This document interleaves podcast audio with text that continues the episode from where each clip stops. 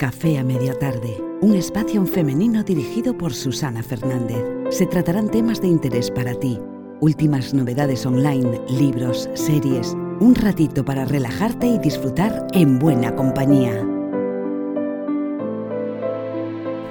Muy buenas a todos y bienvenidos a un nuevo episodio de Café a Media Tarde. Bueno, voy a hacer un inciso, no sé si se me nota que me estoy riendo, pero creo que va la octava vez que intento comenzar el podcast y no sé por qué estoy atascada y no me salen las cosas. Así que si me vuelve a suceder a lo largo del podcast, tenéis que perdonarme, pero es que, mm, bueno, me, estoy atascada y me, confundo con facilidad hoy, no sé por qué.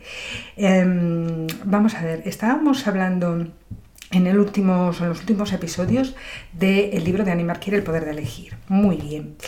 Es eh, un libro, como ya sabéis, encaminado pues, a dejar un poco el rol de víctima, a hacernos responsables de lo que nos pasa y no quejarnos de que siempre nos pasa todo a nosotros, como si al resto del mundo no le pasara nada. ¿no?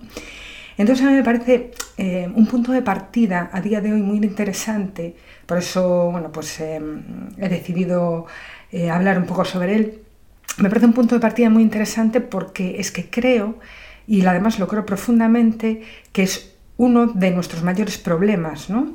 El estar em, insatisfechos con las cosas que hacemos, con los resultados que obtenemos, incluso cómo, cómo reaccionamos ante las cosas y no saber por qué lo hacemos, ¿no? Entonces ella nos está tratando de explicar un poco cómo funcionamos, cuáles son las estrategias aprendidas de pequeño, son unas estrategias de supervivencia, eh, por qué atraemos situaciones siempre parecidas, qué hay detrás de, lo que cosechamos en la vida, del tipo de relaciones que tenemos, ¿no? Todo eso tiene una explicación no racional siempre, a veces sí se puede razonar, otras veces no, pero siempre tiene una causa, la queramos ver o no, la queramos razonar o no, detrás de eso siempre hay una causa de aprendizaje que nosotros no mandamos en ese aprendizaje, sino que es un poquito lo que nos toca aprender. Entonces, bueno, pues vamos al siguiente punto que es clarificación de ciertos aspectos del paradigma. Eh, la autora está hablando de que estamos en un paradigma diferente.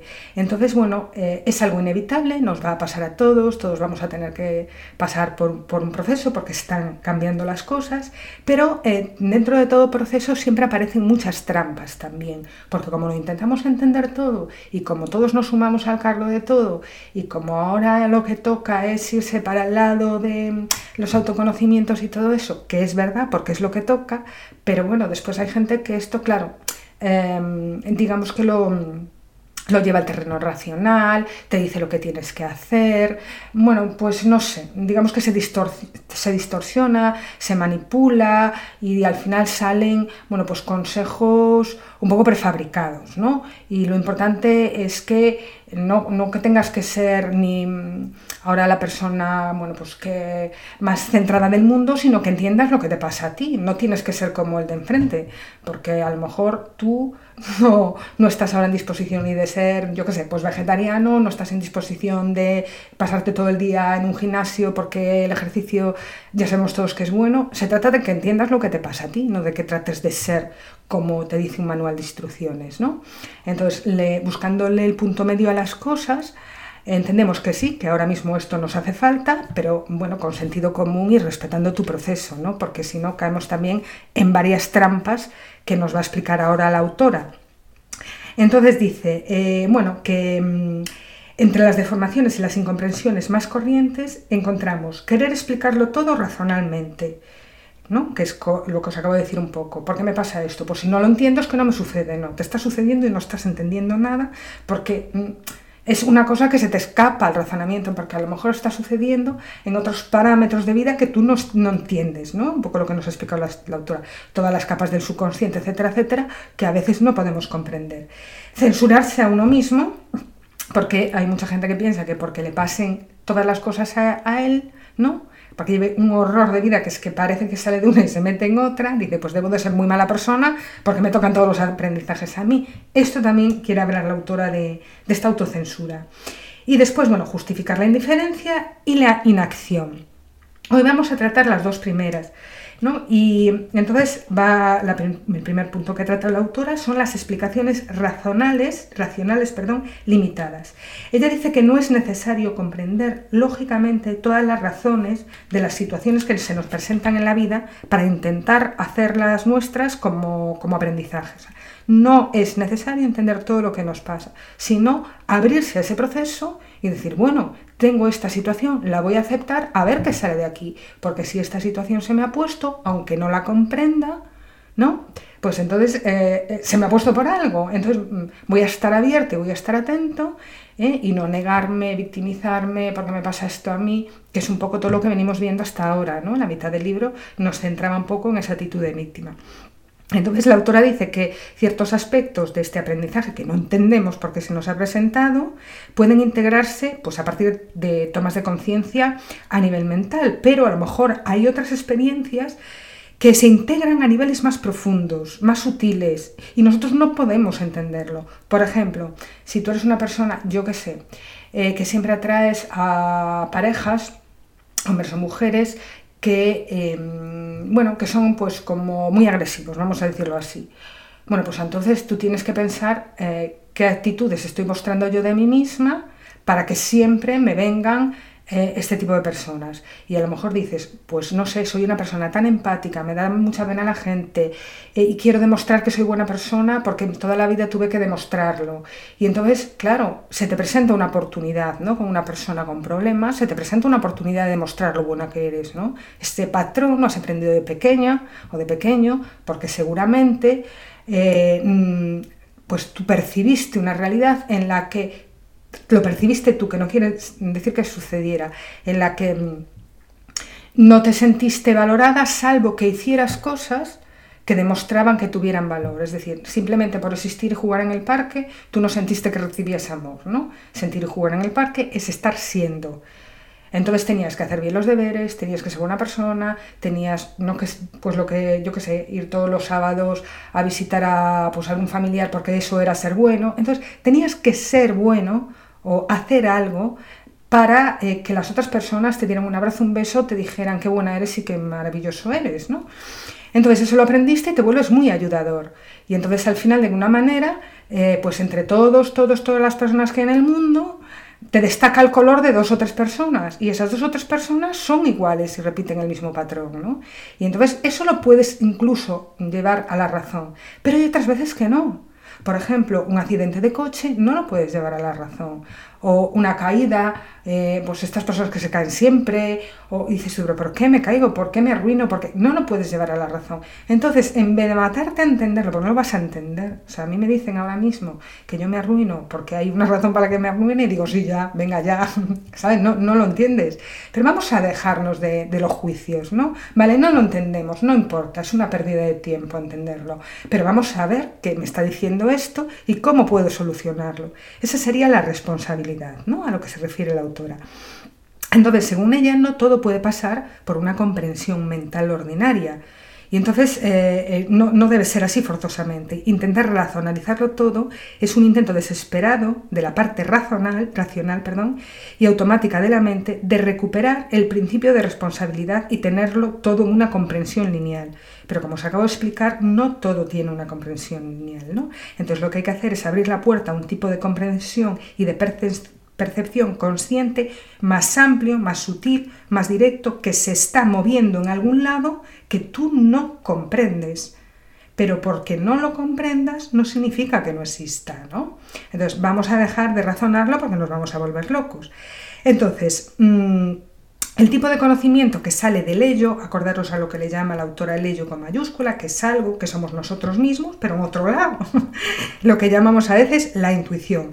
Tomamos esta palabra en el sentido más elevado del término y no en el sentido habitual que se sobreentiende, porque, según la autora, la verdadera intuición es una capacidad de comprensión mucho más superior, no es lineal, ¿eh?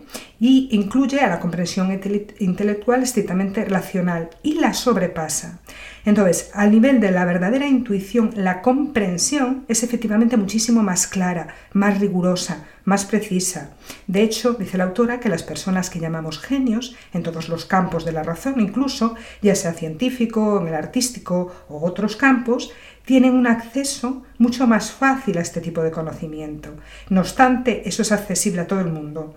Es decir, eh, los científicos y toda esta gente que aunque use la razón, ellos están siempre tan concentrados y bueno, su mente va mucho más allá y están bueno, pues siempre escuchándose, tienen una concentración brutal, se escuchan mucho ¿eh?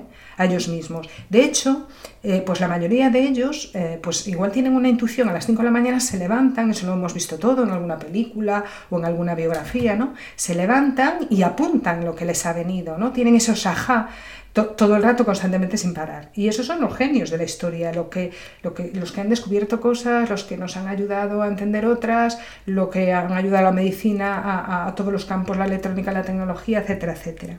La autora continúa diciendo que este proceso de aprendizaje a través de pues, las experiencias de, de la vida eh, se hace eh, muy poco durante un largo tiempo de evolución. Es decir, que solo en el momento que nosotros queremos hacer un trabajo voluntario sobre nosotros mismos para fijarnos en cómo reaccionamos ante las cosas que nos pasan, etcétera, etcétera, o cuando empezamos a aceptar lo que nos está pasando decir, bueno, a ver a dónde me lleva esto, ¿no? Porque lo que está claro es que yo tengo que aceptar lo que se me ha puesto delante.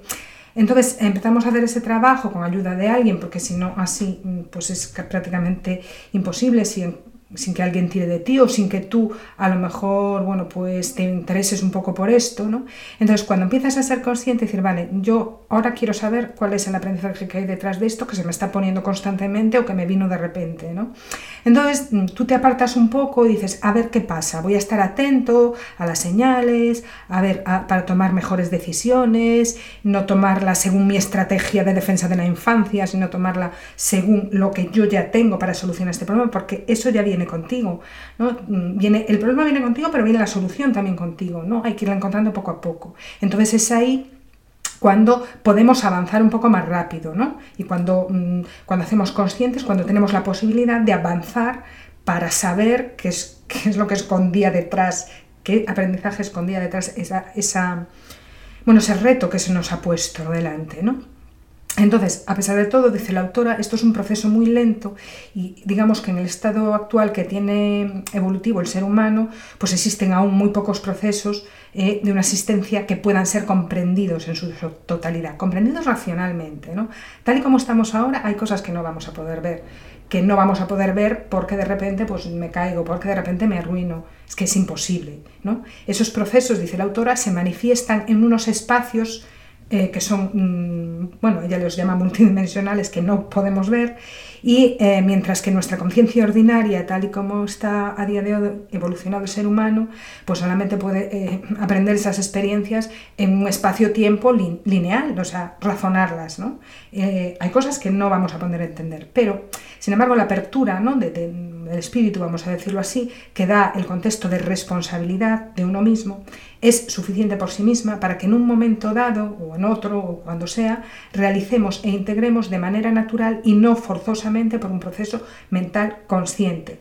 Lo que deberíamos aprender a asimilar eh, o bueno, y aprender en nuestra conciencia más profunda. Es decir, que si somos capaces de mentalizar instantáneamente el aprendizaje propuesto, si no somos capaces, perdón, de eh, bueno, pues eso, mentalizar o pasar por la mente el aprendizaje propuesto, por lo menos si permanecemos abiertos a él, un poco lo que se acababa de explicar, y cesamos de resistirnos a lo que está ahí, esto ya puede ser suficiente, ¿no?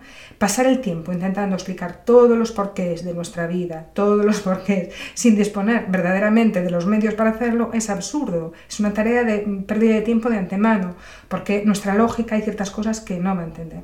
Sin embargo, a medida que nuestra conciencia se va ensanchando, un poco, pues todo resulta mucho más claro y más coherente, aunque solo podamos avanzar paso a paso. ¿no? Por lo tanto, pueden pasar años y años y años y lustros y siglos antes de que el ser humano pueda comprender de manera consciente pues, por qué le sucedió esto que se nos presentó en un momento preciso de nuestra vida.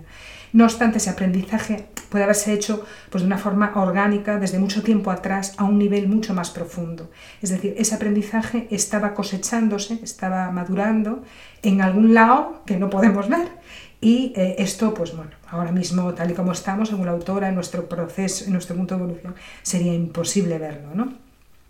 Y bueno, también sigue diciendo que, decir tiene que cuanto más avanzamos en esta conciencia, ¿no? un ser humano más dispuesto está a comprender y a captar pues, el significado de los acontecimientos de su vida, lo que, lo que le permite perdón, con mayor facilidad no resistirse a ella y utilizar esas circunstancias para su propio crecimiento.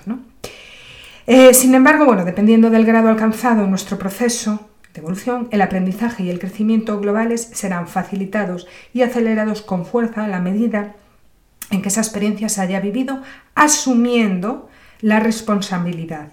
No es necesario comprender todas las razones de una situación dada para elegir cesar de resistir a ella y utilizarla al máximo en nuestras posibilidades. Entonces, el hecho de no resistirse a eso que se nos ha presentado, a lo que la vida se nos ha, lo que nos ha puesto delante, pues permite obrar con mucha más eficacia y lógicamente facilita pues, una integración mucho mayor. ¿no? Eh, a veces una finalidad de una experiencia que la vida nos ha presentado aparece de una forma muy manifiesta, es decir, está claro por qué me ha arruinado, está claro por qué eh, bueno, me atrajo este hombre, ahora me doy cuenta, yo y venga a salvar a este hombre, venga a salvar a este hombre para que todo el mundo pensara en la buena persona que soy, por ejemplo. Después hay otros aspectos, otras cosas que no, que no, que no pueden racionalizar. ¿no? De hecho, em, en el capítulo 7 la, autora recuerda la historia de Juanita y de su hijo minusválido. ¿no? Entonces, esta joven pudo comprender, al menos de manera parcial, ¿no? Eh, porque estas circunstancias había eh, presentado en su vida. Pero em, lo que debemos observar eh, es que lo que sacó de provecho de esta situación, en el sentido de que aprendió a amar, ¿no? incluso antes de haber comprendido el porqué de este hijo. El impulso del amor incondicional llegó de la manifestación profunda de su ser y no desde una simple comprensión intelectual. ¿no? Era una mujer que había tenido un hijo minusválido, era una mujer que lo tenía todo, que lo tenía todo, todo, todo, dinero, todo lo que te puedes imaginar que se puede tener. Eh, y no era nada feliz, no era nada feliz, y de repente le llega un niño minusválido y entonces, bueno, pues ahí dice, bueno, yo ahora qué, qué hago, ¿no? O sea, ya no tengo yo fuerzas, eh, soy una persona que parece que no levanto pies del suelo, que no me apetece levantarme por las mañanas, lo tengo todo y no tengo ánimo. Y cuando se enfrentó con la minusvalía de su hijo, le empezaron a salir unas necesidades de quererlo y de cuidarlo, bueno, pues ella no sabe muy bien por qué, no hace falta entenderlo, pero ella cambió. Entonces, eh, ¿Le sirve de poco, le sirve de mucho a esta mujer empezar a darle vueltas a la cabeza de por qué se le puso esta situación así? No, solo a lo largo del tiempo y echando la vista atrás lo comprendió. Echando la vista atrás, pero en el momento, si te pones a pensar por qué a mí, por qué a mí, por qué a mí, pues al final no te estás dejando Em, dejando llevar por el, por el proceso a ver qué pasa, ¿no? No te estás abriendo al proceso, te estás resistiendo y lo estás intentando racionalizar y encima pues acabas lamentándote. Es un poco a lo que se refería la, autora con este ejemplo, ¿no? Y bueno, después habla de, otros ejemplos muy parecidos. Y bueno, al final lo que, está, lo que expone es que dar explicaciones psicológicas simplistas, ¿eh? que es lo que pretende decir con este apartado, es una trampa en la cual pues caen muchas veces eh, muchas personas principiantes que se bueno pues que intentan empezar a comprenderse empezar a mirar hacia adentro y no hacia afuera que es una frase también que últimamente está muy muy utilizada. Entonces da dos pistas. No se deben interpretar nunca los problemas de los demás encontrando una explicación psicológica racional, que es a menudo lo que, lo que caemos todos, sino que vamos a dejarles a ellos encontrar las respuestas a ellos mismos. Como mucho a lo mejor si queremos ayudarlos y nos sentimos pues, inspirados porque de repente como que eh, pues eso, nos sentimos respirados o nos pasó a nosotros y vemos en, en ellos nuestro reflejo y entonces sí que sabemos y tenemos la empatía para entenderlos. Entonces, bueno, pues a lo mejor hacerles algunas sugerencias, pero siempre pensando que también nos podemos equivocar. Con lo cual, bueno, pues no intentar intervenir en el proceso de los demás, o por lo menos no intervenir de una manera directa, incisiva y, que, para que nos sigan al pie de la letra lo que, lo que le decimos. Otro punto dice que cuando los acontecimientos nos conciernen a nosotros, pues entonces podemos hacernos sinceramente una pregunta. ¿Hay algo para mí en este asunto? Es decir, cuando nos pasa algo, alejarnos un poco y decir, ojo, ¿qué, ¿qué, está pasando aquí? ¿Hay algo para mí en esto que me está pasando? Parar un poco, dejar esa pregunta ahí y después empezar a mirar qué ideas se nos vienen, porque a veces cuando te haces una pregunta sintiendo la pregunta, empiezan a venir como ideas, ¿no? Entonces esas ideas que vienen por intuición, eh, ahora hay que pasarlas por la mente, decir, vale, a mí me puede venir por intuición tirarme por la ventana, pero no es una opción, ¿no? Entonces hay que pasarlas por la mente, razonarlas y ver eh, por nuestra capacidad de discernimiento cuál de todas esas inspiraciones que nos han venido es la más correcta. Si aún así tampoco nos resuena, vamos a dejarla ahí un rato, ¿no? A ver qué pasa, sin rechazarla, pero vamos a dejarla ahí un rato. Es como que es como hacer, como hacer un mapa, ¿no? Nos van llegando cositas, uy, esto que me llegó, sí, sí, me llegó desde fondo, pero vamos a ver, lo que me llegó tiene sentido. Pues parece que no me encaja, voy a dejarlo ahí, no lo retiro, pero voy a seguir pensando, bueno, pensando no, observando a ver qué otras opciones me, me, suceden. Y es así como te metes en el proceso sin tratar de entenderlo, sin tratar de llegar hasta el final del proceso porque mm, sería imposible y muchas cosas más.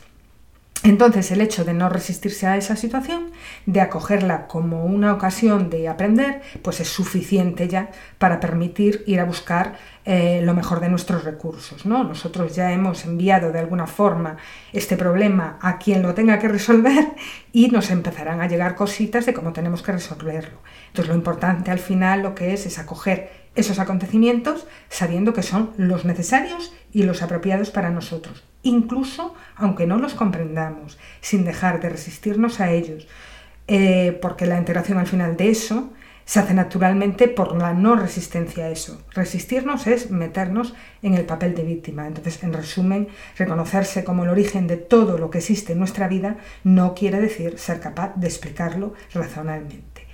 Otro punto que vamos a empezar ahora, pero no lo vamos a acabar ahora porque si no se me junta a mí con esto y no acabamos, o sea, se me hace un poco largo. Entonces, solamente lo vamos a empezar. La autora habla de la censura a uno mismo, ¿no?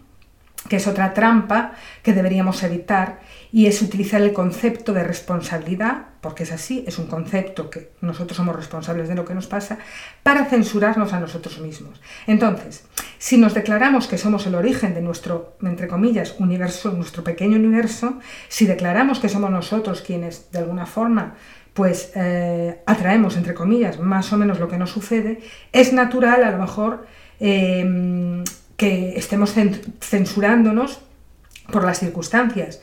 Pero también, o sea, que sería natural empezar a decir, bueno, pues qué mala suerte tengo, todas las cosas me pasan a mí, pero no, eso no lo deberíamos hacer. Es una trampa en la que se cae muy, muy fácilmente, sobre todo al principio. Porque es verdad que cuando de repente atraemos hacia nosotros un montón de circunstancias, un montón de personas que a lo mejor no nos gustan, pues podemos estar dispuestos a decir que debemos de ser muy malos, que debemos de ser un, no sé, eh, que somos masocas, que somos estúpidos, que tenemos unas programaciones horrorosas, otros dirán que tengo un karma malísimo, es decir, como diciendo, debo de ser un horror cuando tengo tantas cosas que aprender, ¿no?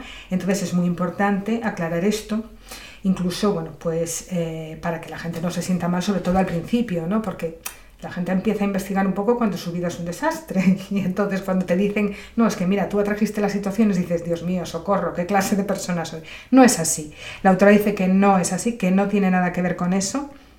Incluso eh, que debemos de dejar de pensar en lo que está bien y en lo que está mal, porque al final, como dice la autora, ¿no? en una frase que pone así en grande, para las grandes almas, grandes desafíos. ¿no?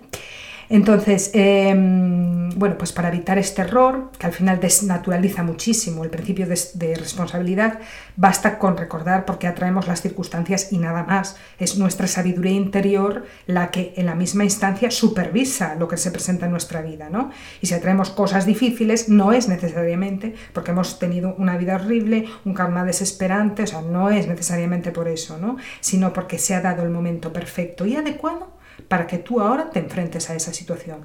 Que la situación sea pequeña o sea grande, no convierte en... O sea, no hay un mal pequeño y un mal, un mal grande. Simplemente hay un momento en el que toca.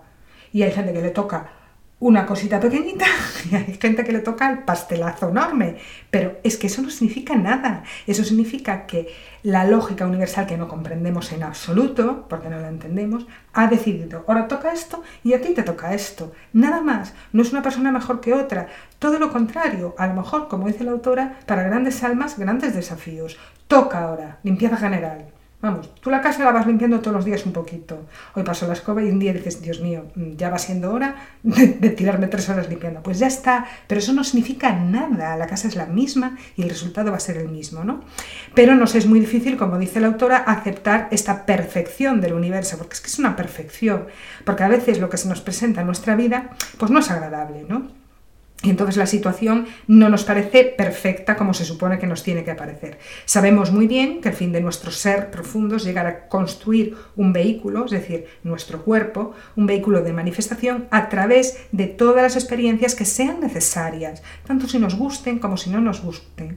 Poco importa eh, a fin de que como individuos hallemos todo nuestro poder, nuestra libertad y nuestra felicidad más absoluta, poco importa si es más o si es menos. Por el contrario, nuestra personalidad, en su ignorancia y su limitación, tiene en general como fin la consecución de su máximo placer inmediato y el mínimo de dificultades posibles. Eso es una creencia de la personalidad. Quiero solucionar esto, lo quiero solucionar ya. Y aparte, no sé si os dais cuenta que estamos en un momento en el que se dice que los niños lo quieren todo y lo quieren ya, ¿no? Es un poco el reflejo de nuestra sociedad, no de nuestros niños, sino de nuestra sociedad. Cuando hay un problema enorme, hay gente que le puede durar toda la vida, pues intentar entender las cosas que le pasaron, pero si lo consigue entendiendo, el trabajo está hecho, ¿no? Entonces es nuestra personalidad la que nos dice, es malo o bueno por tardar más o menos tiempo en entender un proceso, ¿no? Pero si tú tienes que entenderlo, tú tienes las armas para entenderlo, ¿eh? Otra cosa es Em, la conciencia que tú le pongas, el foco que le pongas, a lo mejor prefieres poner el foco en otra cosa y olvidarte, entonces te costará más trabajo. Todo es lo que te impliques en el proceso. Entonces no tenemos por qué censurarnos a los otros mismos, dice la autora, porque gracias a esa sabiduría que hay dentro de nosotros, la sabiduría es la solución a ese problema. O sea, tenemos las herramientas para entender la lección. Pues atraemos exactamente lo que necesitamos para alcanzar un objetivo, sin ni más ni menos, ¿no? Y entonces, eh, para, bueno, lo que dice la autora, inversamente reconozcamos la fuerza y el coraje exigidos para tales pruebas y recordemos que, dos puntos, para las grandes almas, grandes desafíos. Y bueno, sin más, con esto lo vamos a dejar aquí.